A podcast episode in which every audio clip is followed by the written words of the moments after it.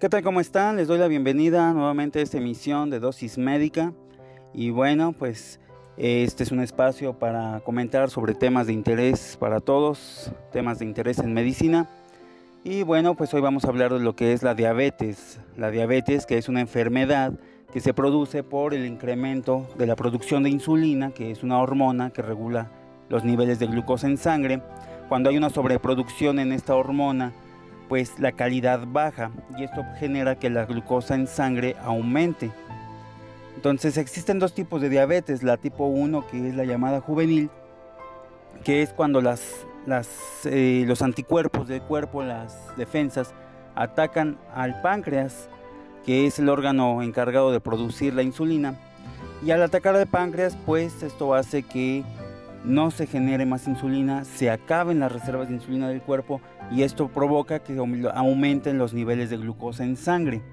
Y la diabetes tipo 2, que es la más común, la más frecuente, donde está asociada a sedentarismo, obesidad, sobrepeso y también se asocia con una dieta rica en carbohidratos, ricas en harinas, en azúcares. Entonces, todo esto hace que se haya una mayor producción de insulina, una insulina de mala calidad que al no ser capaz de desdoblar el azúcar, pues entonces aumenta los niveles de glucosa en sangre. Actualmente en nuestro país la diabetes es un factor de, muerte, es una causa de muerte. Y este, pues sus factores de riesgo son la obesidad, sedentarismo, el tabaquismo, una dieta rica en carbohidratos y baja en proteínas. Entonces, eh, lo preocupante es que últimamente en, los últimos años hemos visto personas jóvenes con diabetes, niños con altos niveles de glucosa en sangre. Entonces esto lo convierte en una emergencia. Este, nosotros los latinos, los de raza mestiza, pues estamos propensos a adquirir la diabetes porque nuestra raza misma pues ya es un factor de riesgo directo para contraer la enfermedad.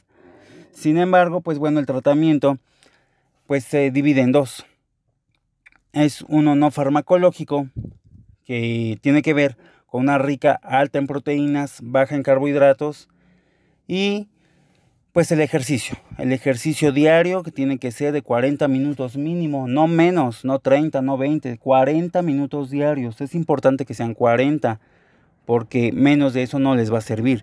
Tiene que ser un ejercicio tónico, tiene que ser un ejercicio aeróbico, pueden ser ejercicios de estiramiento, pero lo importante es que sean 40 minutos mínimo al día. El tratamiento farmacológico va de la mano con el no farmacológico. Hay distintos grupos de medicamentos que ayudan a regular los niveles de glucosa en sangre. La insulina, que pues es una herramienta que nos ayuda a, controlar los niveles. Eh, no porque el hecho que usen insulina, pues no quiere decir que sea un mal pronóstico el tener diabetes y usar insulina, no. Eh, es una herramienta que nos va a ayudar a controlar los niveles de glucosa para controlar la enfermedad. Ahora, ¿qué, alimentos tendríamos que evitar para no tener diabetes o para evitar la diabetes o para controlar los niveles de azúcar en sangre cuando ya existe la diabetes? Bueno, pues lo primero que hay que quitar de la lista pues serían la miel, la miel en todos sus tipos, los jarabes, la miel de agave es lo peor que puede uno consumir. Muchas veces la recomiendan para los pacientes diabéticos, pero pues lo que les dicen es que tiene un bajo contenido de azúcar. Y sí, pero tiene altos niveles de fructuosa, que también es peligroso en una persona con niveles de azúcar elevada. Otra cosa que tienen que quitar son los cereales, cereales de caja, que son alimentos que están hechos a base de trigo, de maíz, y pues esto eh, hace que haya inflamación en el intestino y la inflamación hace que se genere altos niveles de insulina y esto pues nos lleva a, a altos niveles de glucosa en sangre.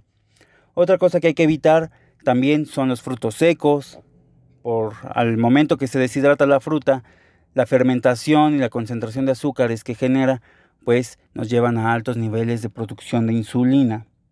Los jugos, cuando ustedes exprimen un jugo de una naranja, están eliminando la fibra de la fruta y la fructuosa que están consumiendo, pues es como si comieran tres naranjas, lo que hace que suban también los niveles de, de glucosa en sangre. Otra cosa que tienen que alimentar, que eliminar, perdón, de su dieta, pues definitivamente son las harinas, harinas blancas, harinas de trigo, harinas de arroz, harinas refinadas que provocan inflamación en el intestino porque eliminan la unión de los intestinos y hacen que haya mala asimilación de los alimentos. Entonces, esa inflamación hace que se genere más insulina y esto nos lleva a más a incremento de los niveles de, glucosa en sangre. Otra cosa que hay que alimentar, que perdón, que hay que eliminar de nuestra dieta es los lácteos. Los lácteos no nos ayudan ni nos sirven para nada a nuestro cuerpo. De hecho, los lácteos tienen una proteína que se llama caseína. La caseína hace que eh, el intestino se irrite y tenga inflamación y pues al tener inflamación nuevamente nos lleva a niveles de producción de insulina altos pero de mala calidad y esto nos aumenta los niveles de glucosa en suero. Además de que la caseína pues nos puede provocar acné crónico, alergias crónicas o enfermedades gastrointestinales que a la larga nos van a llevar a un aumento de niveles de, glucosa en sangre. Eh, otra cosa que hay que eliminar pues es, es la, la, proteína guay. La proteína guay se encuentra en la leche y esto está de la mano con, con los lácteos. La proteína guay lo que hace es provocar este, inflamación también en los intestinos porque tiene un aminoácido muy alto. Entonces ese aminoácido lo que hace es provocar irritación en el intestino y provocar nuevamente lo mismo que los demás, una inflamación que nos va a llevar a altos niveles de producción de insulina de mala calidad. Y bueno, pues eh, esos son algunos de los factores de riesgo, algunas de las cosas que hay que evitar. Este, y pues bueno, ahí está. Eh, espero que este tema les, les, haya dejado un poquito más claro cómo es la diabetes, cómo, cómo se trata, cómo se, se maneja. Y pues bueno, cualquier duda que tengan pueden hacérmela saber. Y no olviden suscribirse en los canales de YouTube, de Instagram. Y pues bueno, ahí está. Y nos vemos en una próxima emisión donde trataremos algún otro tema de, de medicina que a ustedes les interese. Y pues bueno, ahí está. Gracias.